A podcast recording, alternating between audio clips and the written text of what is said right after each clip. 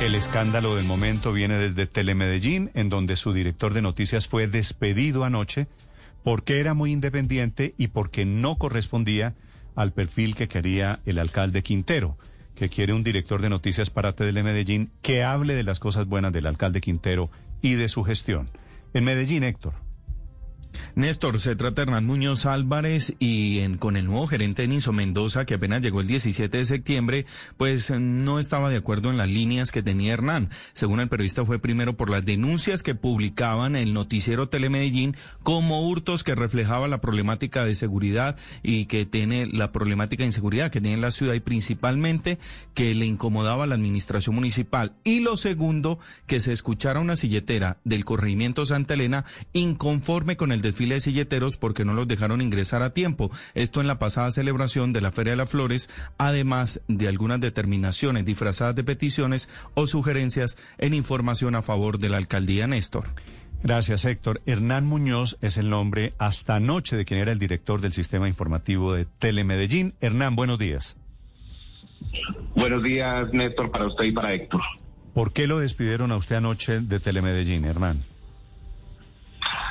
Néstor, la razón es muy sencilla. Prevaleció el buen periodismo, el periodismo cercano que queríamos con la gente. Por eso fue mi despedida en el canal Telemedellín, porque nosotros no queríamos, o Hernán Muñoz no quería hablar en el lenguaje del alcalde como estaba acostumbrado a hacerlo el canal. Nosotros estábamos hablando en el lenguaje de la gente y escuchando a la gente, porque eso es la democracia, eso es el periodismo. Pero alguien le dijo a usted, Hernán, que usted estaba siendo muy independiente. ¿Le dieron alguna explicación a la hora del despido? Néstor, eh, voy a hacer contexto de todo lo que sucedió. Yo llegué al canal Telemedellín hace tres meses.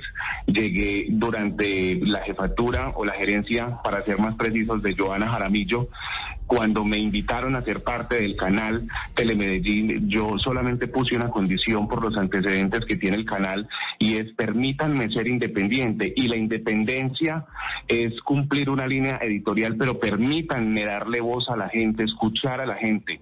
El eslogan del canal Telemedellín es aquí te ves y eso se había perdido porque nosotros solamente estábamos escuchando todas las apuestas positivas de la alcaldía. Joana Jaramillo es despedida un jueves a las 2 de la tarde. El alcalde la despide, le da tres horas para salir. Una despedida además muy abrupta. Y al viernes siguiente, es decir, al siguiente día, llega el nuevo gerente de Telemedellín del Valle del Cauca, una persona muy cercana al alcalde, y tuvimos un comité de empalme a las 8 de la mañana. Ese comité de empalme tuvo dos momentos muy críticos. El primero fue la presentación de cada uno de los integrantes del comité directivo, éramos 13 personas, y el segundo era la presentación del informe de cada uno. Y en ese momento empezó la confrontación porque él me dijo, eh, este canal, y quiero que le quede muy claro, ¿es de la gente o es del alcalde?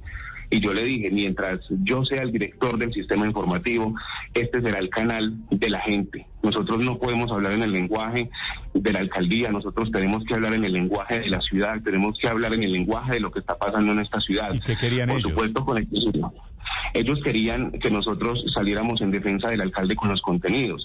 Y Néstor, a partir de ese momento fue muy crítica esa reunión, fue muy tensa, porque él me dijo que no, que a partir de ese momento el canal Telemedellín sería para defender al alcalde. Pero no solamente eso, me dijo que a partir de ese momento él aprobaría los informes especiales. Es decir, que yo prácticamente perdía mis competencias como director, perdía el criterio. ¿En qué momento le digo yo a un periodista, no, yo no le puedo aprobar un informe especial porque tengo que esperar que me lo apruebe el gerente? Eh, fue muy complejo y le incomodó, por ejemplo, que nosotros anunciáramos o comunicáramos denuncias ciudadanas como hurtos en esa reunión. Él me dijo que en esta ciudad prácticamente no estaba pasando nada y que finalmente eso le incomodaba a la administración, que nosotros habláramos de las denuncias ciudadanas. Pero no solamente eso, creo que la principal situación compleja fue una noticia histórica que se volvió tendencia en el país y fue la incomodidad de una silletera con la logística quería, del desfile. eso le quería preguntar. Cuénteme, ¿qué fue? A ver, primero, Hernán, ¿qué fue lo que pasó con la silletera? ¿Qué fue lo que ella dijo que tanto molestó al alcalde Quintero? La billetera se volvió viral en un video que le grabaron porque hubo un retraso en las horas de ingreso al estadio Atanasio Girardot. Ella fue prácticamente usada para grabar un video en el que se veía la incomodidad que ella estaba viviendo al calor y al agua porque los billeteros pasaron mucho tiempo afuera y eso evidenció que hubo un error logístico desde la administración, específicamente desde la Secretaría de Cultura, y el país se indignó, pues porque finalmente a ella sí le permitieron el ingreso, pero se lo permitieron tarde y ella estuvo muchas horas afuera. Eso de alguna manera a nivel reputacional afectaba a la administración. La silletera fue buscada, Néstor, por todos los canales y emisoras del país. A nadie la silletera le habló. La silletera solamente atendió al canal Telemedellín, yo la busqué. ¿Qué, ¿qué de lo que dijo la silletera, Hernán, le, le molestó tanto al alcalde o a su gobierno? Les molestó que nosotros, Néstor, le hubiéramos dado el espacio para que ella hablara y se defendiera.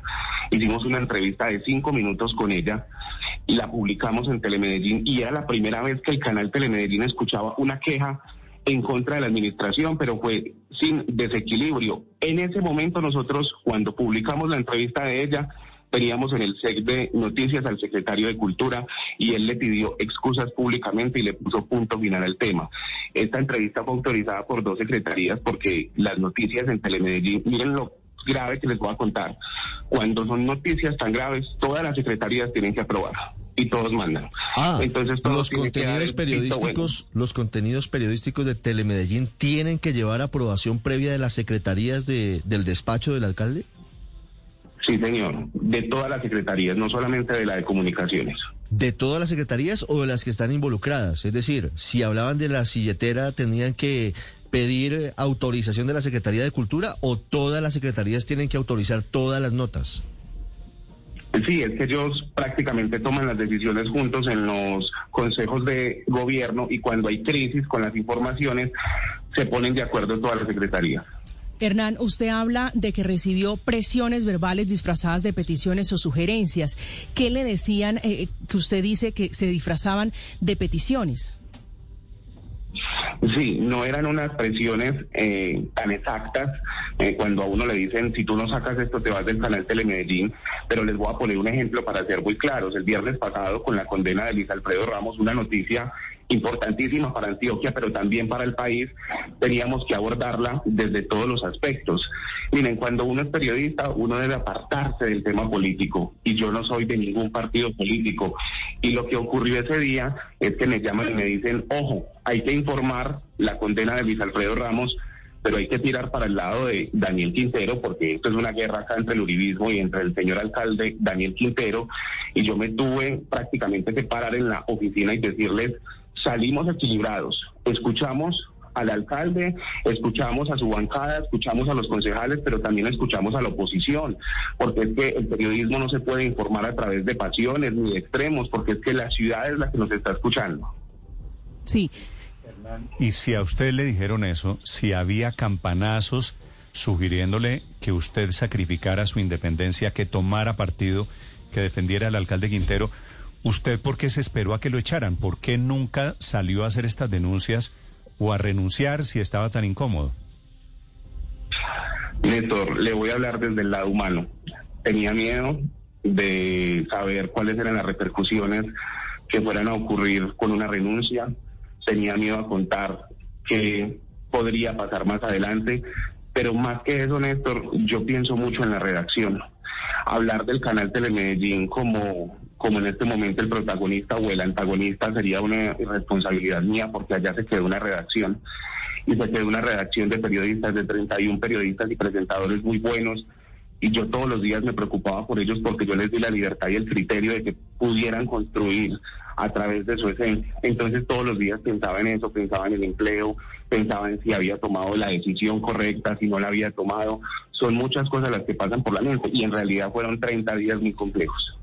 30, entiendo, entiendo, 30 días me, parece, me parece respetable. Pues, no, por supuesto. Y, Hernán, ¿cómo fue la transición de lo que había antes de del actual gerente de Telemedellín con Juliana Jaramillo y lo que vino después? ¿Y por qué se fue Juliana Jaramillo?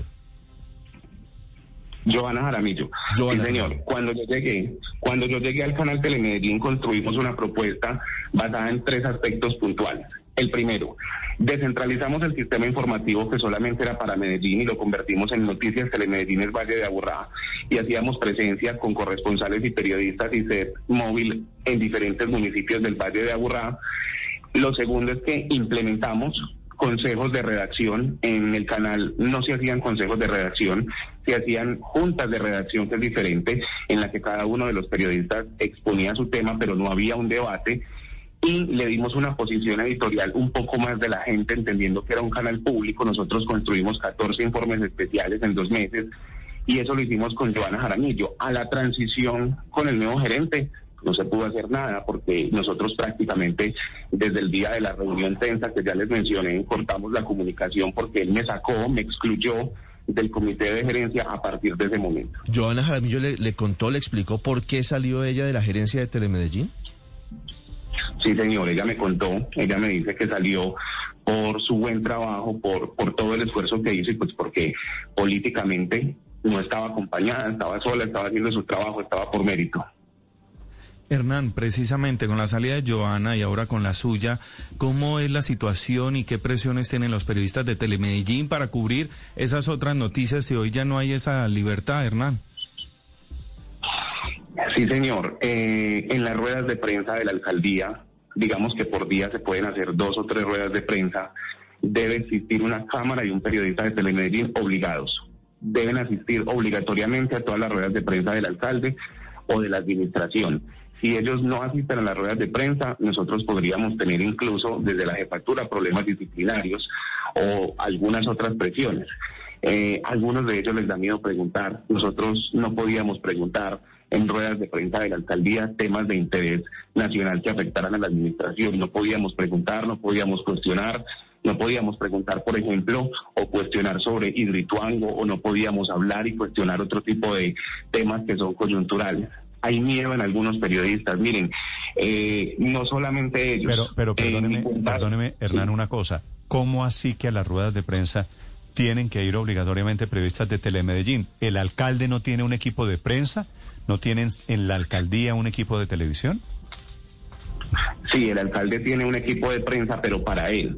El sistema informativo tenía que, tiene que ir obligatoriamente a todas las ruedas de prensa del alcalde y todos los días debe salir obligatoriamente un contenido relacionado con la alcaldía y con las ruedas de prensa que se hicieron.